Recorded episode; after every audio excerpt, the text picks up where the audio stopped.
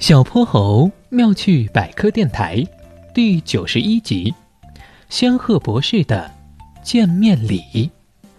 喜欢医学和生物学知识的龙小白又一次来找陆医生请教问题。他刚一进门，就发现陆医生家今天有客人在。龙小白正准备上前跟客人问声好，没想到啊，那位女客人却主动站起来，先跟他打了招呼：“你就是龙小白吧？”陆医生没少跟我提起你哦，很高兴认识你，未来的大医生。龙小白的脸微微一红，然后冲着客人调皮的眨了眨眼。我也知道你是谁，是吗？女客人的脸上掠过一丝惊讶的喜悦。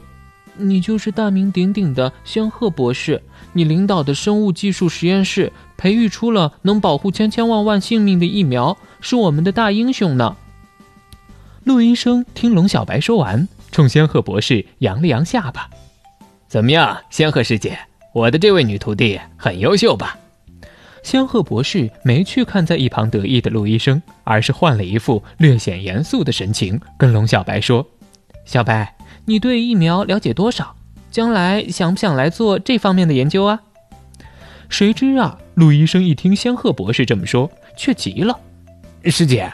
这是我发现的好苗子，怎么一见面就想抢走哟？仙鹤博士没搭理陆医生，盯着龙小白等待他的答案。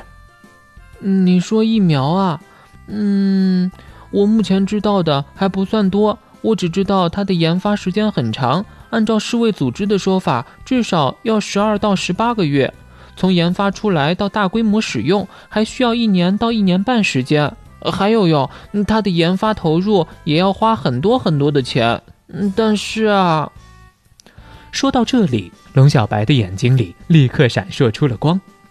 等研发完成，注射进人体以后，它就可以在人体内把一种病毒的信息登记在册。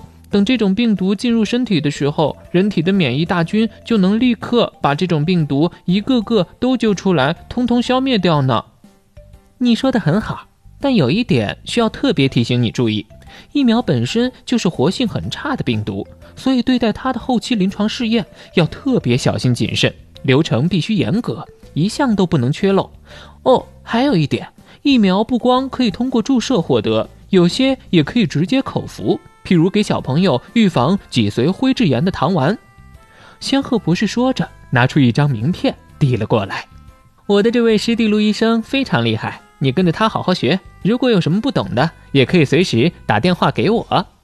龙小白接过名片，看了看自己敬爱的陆医生，陆医生又看了看自己这位既美丽又专业精湛的仙鹤师姐，然后三个热爱生物和医学事业的人互相看了一眼，不约而同，都开心的笑了。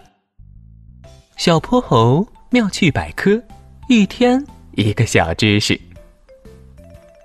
如果你喜欢小泼猴，想和我成为好朋友，一定记得点击订阅哦。同时，非常欢迎大家在节目下方留言，把心中的大问题、小问题告诉小泼猴，我们会从中挑出好玩有趣的来做解答和分享。被挑中问题的小朋友还会有一件小礼物送给你哟。